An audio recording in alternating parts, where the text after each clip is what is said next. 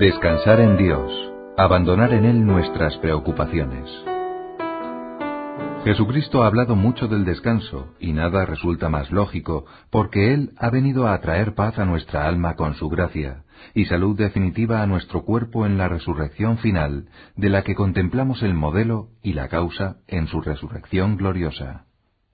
Ha bajado a la tierra para librarnos de los fardos que nos pesan y de las preocupaciones que nos atenazan, los pecados, el miedo a la muerte, las asechanzas del demonio, la hinchazón de la soberbia, las punzadas de la envidia, los arrebatos de la ira, y también para despertar en nosotros tantos buenos deseos y la mucha capacidad que alberga nuestro corazón.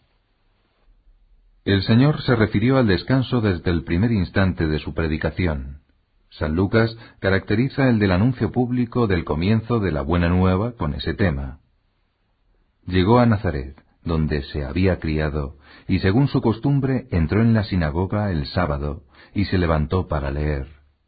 Entonces le entregaron el libro del profeta Isaías y, abriendo el libro, encontró el lugar donde estaba escrito, El Espíritu del Señor está sobre mí, por lo cual me ha ungido para evangelizar a los pobres, me ha enviado para anunciar la redención a los cautivos y devolver la vista a los ciegos, para poner en libertad a los oprimidos y para promulgar el año de gracia del Señor.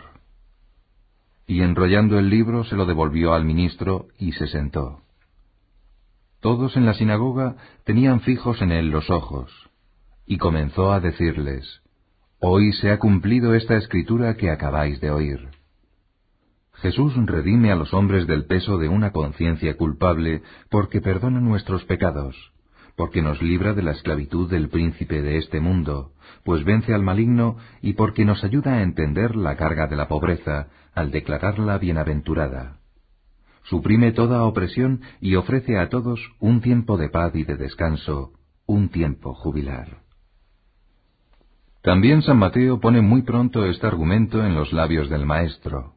El primero de los largos discursos que recoge en su Evangelio se abre con las bienaventuranzas, con las que Jesús afronta todos los motivos de lamentación que amargan, o al menos nublan, la existencia de las personas.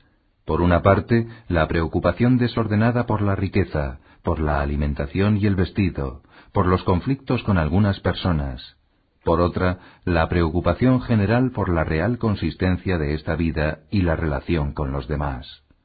Una y otra la resuelve el Señor al denominar feliz la situación de quien es pobre de espíritu, de quien sufre persecución por la justicia, de quien es manso y casto, etc.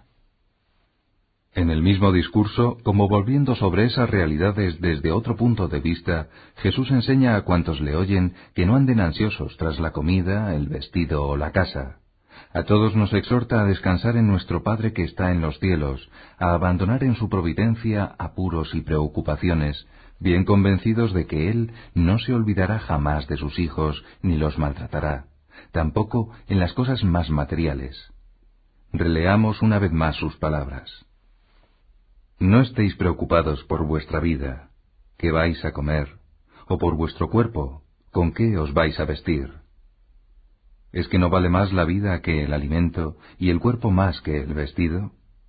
Mirad las aves del cielo, no siembran, no siegan, ni almacenan en graneros, y vuestro Padre Celestial las alimenta. ¿Es que no valéis vosotros mucho más que ellas?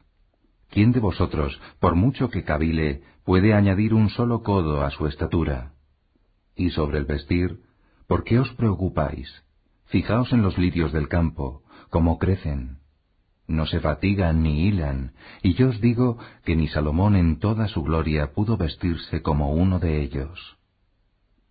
Y si a la hierba del campo que hoy es y mañana se echa al horno, Dios la viste así, ¿cuánto más a vosotros, hombres de poca fe? Así pues, no andéis preocupados diciendo, ¿qué vamos a comer? ¿qué vamos a beber? ¿con qué nos vamos a vestir? Por todas esas cosas se afanan los paganos. Bien sabe vuestro Padre Celestial que de todo eso estáis necesitados.